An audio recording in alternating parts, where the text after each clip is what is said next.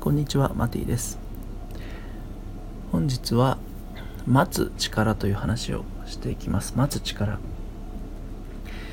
えっ、ー、と、流れの悪い環境に入っちゃった時って、もう、どう頑張っても、その中でできることが限られてる。その中で到達できる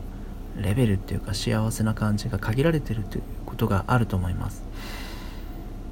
じゃあ例えばね中学校生活とかが合わなかった場合にあの今だったら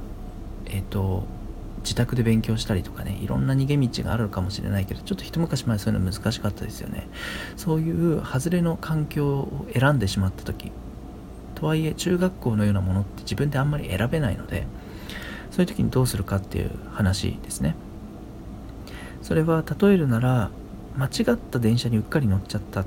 1本後のに乗らなきゃいけないのに早く乗っちゃったために各駅停車に乗っちゃってね。帰って遅くなっちゃうとかありますよね。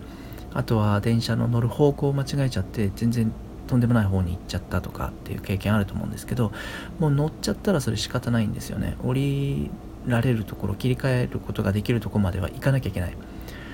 中学校生活だったらとりあえず3年生までやんなきゃいけないとか部活動とかもねやめにくいとか入っちゃったらやめられるんだったらそれがベストかもしれないけどできないんだったらもうそこで耐えるしかない。でそういう時にどうするかっていうことなんだけどやっぱ待たなきゃいけないわけですよ。その次の降りられる駅までは待たなきゃいけない。でそれが3年とか5年とかかかっちゃう場合には次の準備をするということかなと思います。次のその電車を降りてそしてその後どうするのか。その電車を降りた後にどういう方向に乗り直すのか。どんなスピードの電車に乗り直すのかということで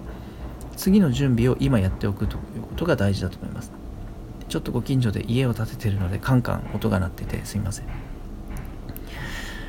待つんだけど待ちながら次の別の世界を想像しておく。それうんちょっと言い方をまた変えると今テレビを見ている DVD を見ているブルーレイですかね今の時代見てるんだけどそれがちょっと退屈な映画っていう時に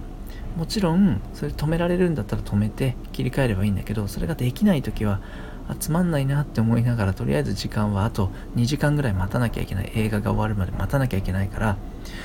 とりあえず流しといてでも気持ちとしては他のことを次を想像するんですね。待ってる間に考える。次あんなことがいいかな。こういう映画見たいかなって考えておく。とはいえあと2時間はそこで潰さなきゃいけないからまあ見てね。何か役に立ちそうなものをあこういう映像は綺麗だな。こういう音楽いいなとかね。あこの役者さん素敵だなってそういうふうに過ごすしかないと思います。